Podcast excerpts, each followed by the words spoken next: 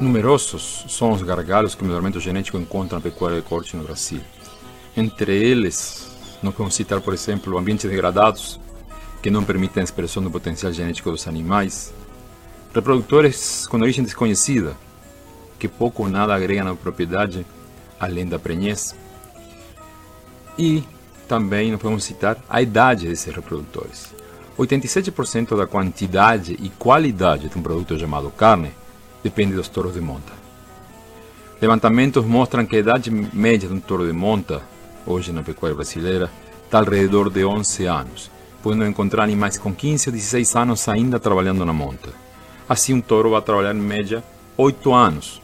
Inevitavelmente, em algum momento, esse touro vai cobrir suas filhas e talvez suas netas, aumentando assim o parentesco médio dos animais e aumentando o intervalo entre gerações. Também levando a uma redução inevitável do progresso genético. Por isso é que melhoristas falam tanto no uso de touros jovens, porque eles são uma ferramenta fundamental para diminuir o intervalo entre gerações e aumentar o ganho genético, já que o intervalo de gerações é um elemento primordial na equação do ganho genético.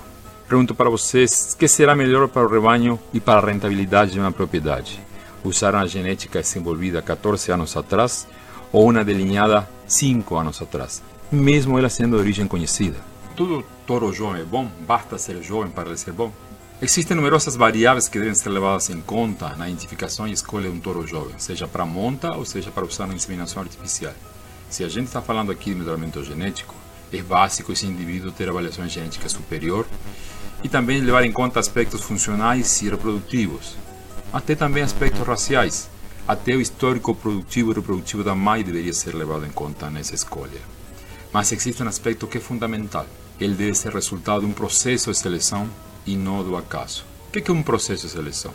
Basicamente, a determinação dos objetivos e critérios de seleção e como os animais serão descartados utilizando informações consolidadas nas diferentes fases do processo. Lamentavelmente, muitas propriedades de seleção não têm esse processo bem estabelecido ou consolidado. E por isso, quando a gente fala de touro jovem, gera uma sensação de medo, desconfiança e às vezes até de pânico. Mas conhecer o processo de seleção de uma propriedade é fundamental para o comprador de touros jovens. Assim, além de ter uma ferramenta poderosa, como são as variações genéticas no auxílio escolhe os touros jovens, ele saberá como esse animal foi planejado desde seu nascimento. Sempre pergunto para o produtor comercial, comprador de touros, se ele descarta suas fêmeas após a estação de monta. Quando a resposta é sim, eu pergunto se ele sabe de onde compra os touros que eles cartam as fêmeas vazias.